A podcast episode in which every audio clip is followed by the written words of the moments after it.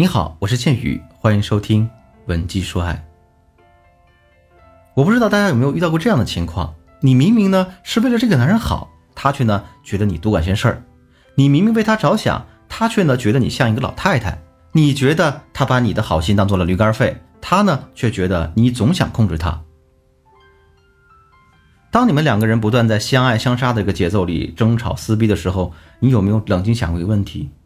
或许并不是这个男人不识好歹，而是你给的不是这个男人想要的。就拿我的学员思思举例吧，她呢就是表面上事事为男人着想，却被老公认为啊她控制欲太强。明明很相爱的两个人，却不断的互相伤害、埋怨、隐瞒，差点铸成大错。思思和老公结婚两年多，那个婚后生活啊幸福又甜蜜。老公在一家知名国企上班，上司非常欣赏他，也有意提拔他。常常呢会把一些重要项目交给他，思思呢也很支持老公在事业上的发展，常常呢给他熬些醒酒汤啊什么的，平时也不会拿一些家庭琐事去烦他，这样两个人相互扶持、相互体谅，算是朋友圈里的模范夫妻了。但是呢，在上个月，她老公连续两周啊都喝酒喝到半夜两点才回家，还直接喝到了胃出血进了医院。这个时候，思思突然意识到，老公现在是拿自己的健康啊去工作应酬，她非常担心呢。老公这样继续下去会出现更严重的问题，于是她就开始管老公了。她要求老公戒烟戒酒啊，即使你外出应酬也不准你喝酒，即便你必须要喝酒，一周也只能喝一次。她还要求老公每天晚上十点钟之前必须到家啊，加班也不行，你大不了把工作辞了。因为她觉得，如果她老公继续这样糟蹋自己的身体，那迟早有一天要出大事儿。而思思老公呢，又是一个事业心很强的人，当然也就不愿意答应思思这个要求。可是他也理解啊，思思的担心是为他好，于是啊就答应了思思，尽可能的早回家。如果我有特殊情况，也会提前和你汇报。但是呢，男人的话呀，往往说是一回事儿，做起来就又是另外一回事儿了。思思的老公一开始还会和思思汇报应酬情况，但是思思一听说，哎呀，他要喝酒，就开始电话狂轰乱炸，催他回家。两个人动不动就会冷战吵架，这次数多了，同事们就会笑话他，哎，你家里有个母老虎呀。他的领导们。也对她颇为慈，那思思就越来越像个无理取闹的泼妇了。老公呢，也越来越不爱回家了。直到昨天晚上，思思在老公的脖子上发现了吻痕，她就慌了神儿来找我们了。其实，在我接手的案例当中呢，像思思类似的情况啊，并不少见。明明是为对方好，对方却不领情啊，反而呢，把对方越推越远。如果你的感情也出现了类似的问题的话，可以添加我助理的微信文姬零五五，文姬的全拼零五五。获得我们一次免费的咨询机会。那像思思，她应该怎么做才能让老公放弃应酬，早点回家呢？在回答这个问题之前，我们可以先来研究一下两个人产生矛盾的症结所在。这个症结就在于思思注重的是老公的身体健康，而老公更在意的是他的精神自由。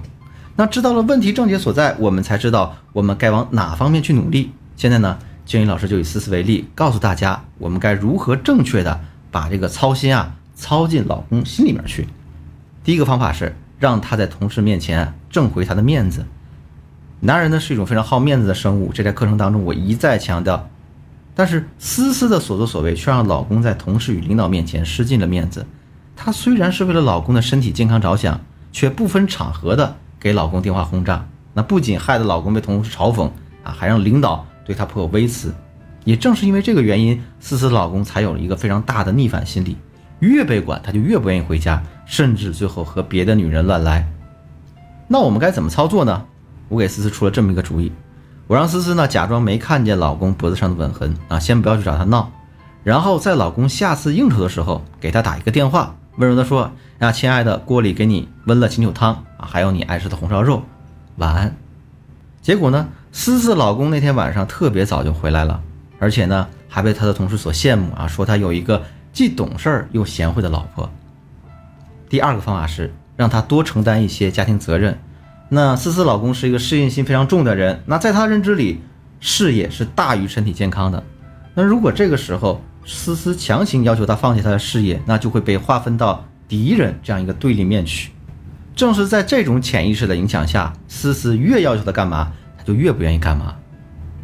所以，面对事业心非常重的男人，大家不能和他硬碰硬，反而我们要利用他对事业的这份责任心，引导他多承担一部分家庭责任，从而让他把精力和注意力主动回归到家庭中来。怎么操作呢？那我们可以借由孩子或者父母的名义，让他去做一点事儿。比方说呢，你可以告诉你老公：“哎呀，父母年纪大了，我们可以给他们买份保险。你明天晚上早点回来呗，咱们商量一下买哪种比较好。”再比如呢，你可以在他要去应酬之前给他打电话：“哎呀，亲爱的，我今天要加班，实在走不开，你可以去幼儿园接下小孩吗？”当你以家庭琐事为借口，慢慢引导他把下班后的精力放在家庭当中，并且时常给他洗脑：“哎呀，家庭和事业同等重要。”我非常需要你，也帮我承担一些家庭的负担。那对于这样一个责任心本身就很重的男人，他是没办法拒绝你的这样的要求的。第三个方法是让他自己意识到身体健康的重要性。